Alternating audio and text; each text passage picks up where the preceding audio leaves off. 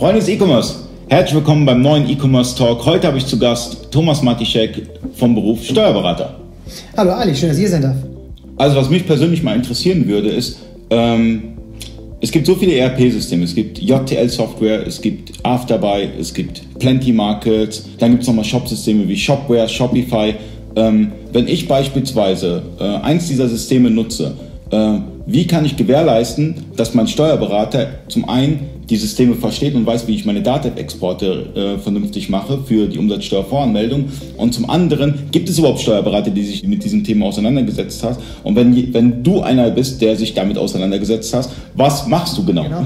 Ähm, also grundsätzlich, fangen wir mal vorne an, natürlich gibt es Steuerberater. Ich setze mich damit natürlich auch auseinander, äh, die, sowas, die sowas machen. Aber es sind halt relativ wenige. Und die, die sowas machen, die sind meistens aufgrund der, ähm, der geringen Anzahl der Berater, die sich äh, um sowas kümmern, äh, schon ja, ziemlich ausgebucht, ähm, weil das einfach ja gerade ähm, richtig im Kommen ist, ähm, das abzubilden, wie, wie man ein ERP-System zum Beispiel in die Buchhaltung bekommt. Es gibt dafür zwar Converter-Tools, aber jedes ERP-System ist halt anders und bei jedem ERP-System musst du andere Dinge ähm, berücksichtigen, genauso wie bei jedem ähm, Shop, den, den du äh, mit anbindest. Ne? Beispielsweise, nehmen wir mal JTL als ERP-System, äh, gibt es verschiedene Konverter, wie zum Beispiel JTL Date von der Firma Jera oder die Kodi zum Beispiel, mhm. die haben die Nexus entwickelt.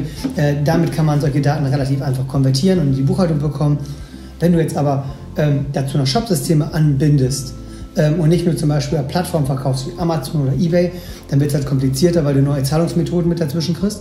Ähm, und dir halt bei jedem Kunden speziell überlegen musst, wie bekomme ich seinen Zahlungsanbieter, sein ähm, ERP-System zusammen und wie kriege ich ähm, es hin, dass die Rechnungsnummer mit den Zahlungseingängen nachher auch zusammengefügt werden können. Das ist einfach die große Schwierigkeit, ähm, wo man halt äh, technische Lösungen finden muss, dann diese Massendaten zu mhm. verarbeiten.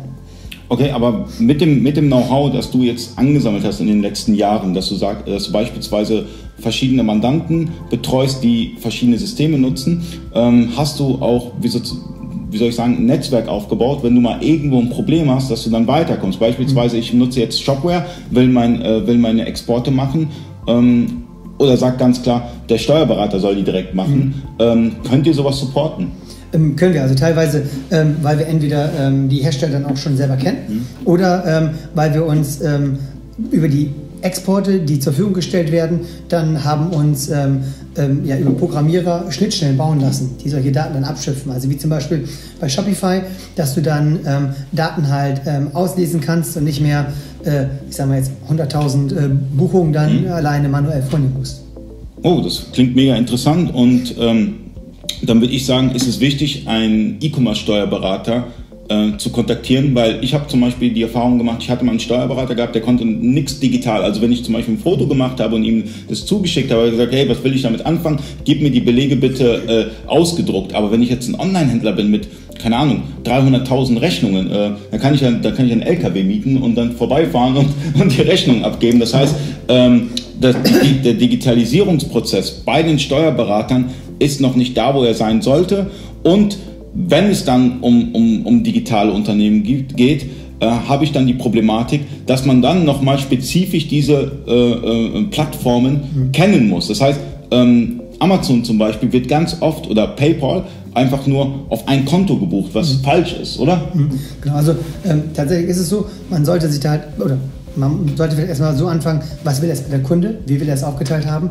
Und dann kannst du anfangen und ähm, das ganze System quasi dann für ihn maßgerecht zuzuschneiden. Wir haben es oftmals so, gerade bei den größeren Händlern, dass wir uns ähm, äh, einmal die Woche oder alle 14 Tage für, für einen Call ähm, äh, ja, zusammensetzen, ähm, entweder skypen oder äh, über andere Tools unterhalten und dann versuchen, das zu optimieren.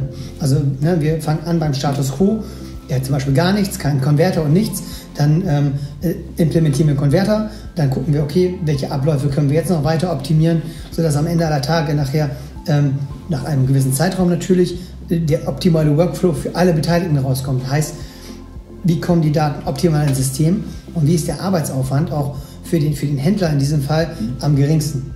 Es bringt ja nichts, wenn wir sagen, hey, so und so müssen wir es haben.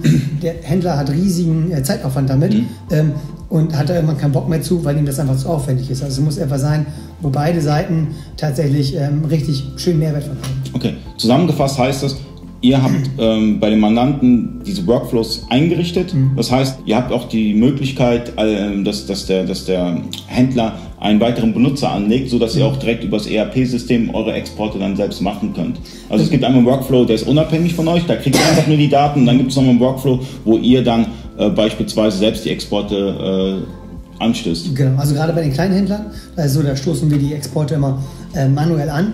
Bei den größeren ähm, weil sie nicht unbedingt eine Serverlösung zum Beispiel haben, ähm, ist es dann so, dass, dass sie uns die Daten zur Verfügung stellen und wir sie dann halt weiter verarbeiten. Aber ähm, tatsächlich geht es halt immer nur zusammen mit dem Händler.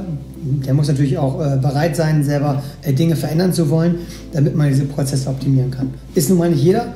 Ne? Die meisten den meisten genügt halt äh, Standard, das haben wir schon immer so gemacht quasi, oder wollen am besten gar nichts damit zu tun haben, dann kriegst du aber halt keinen optimalen Workflow hin. Das klingt doch super interessant. Also, wenn ihr entscheidet, online zu verkaufen oder wenn ihr online verkauft, dann solltet ihr euch Gedanken machen, wie ihr eure äh, Buchungssätze vernünftig exportiert. Und ähm, ich hoffe, das Video hat euch was gebracht. Falls ja, liken, falls nein, kommentieren. Bis zum nächsten Mal.